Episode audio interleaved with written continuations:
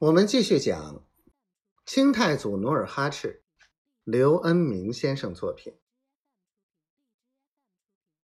这时，站在东城楼上的袁英泰身着铠甲，翘首远眺，发现了护城口的满洲军。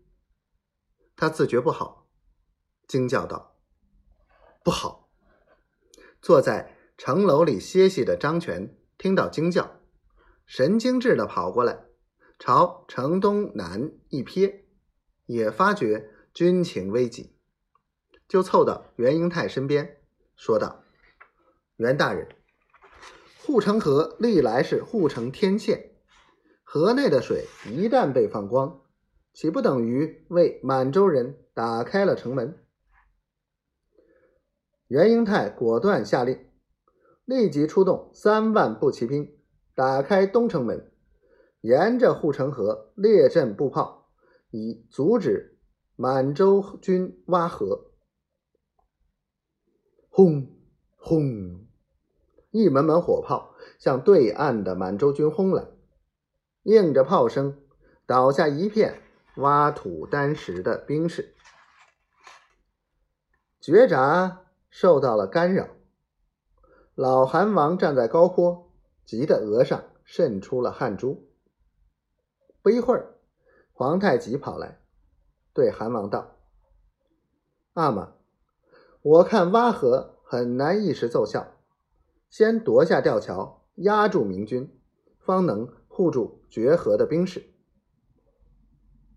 老韩王点头赞许。皇太极立即组织一百名水手，求水渡河，夺下吊桥。对岸的明军发现了皇太极的行动，便拼命的向下水的满洲兵士射箭。刹那间，有数人中箭，死于河中。这时，皇太极红着眼睛，对身边的三千弓箭手喊叫着，下令放箭。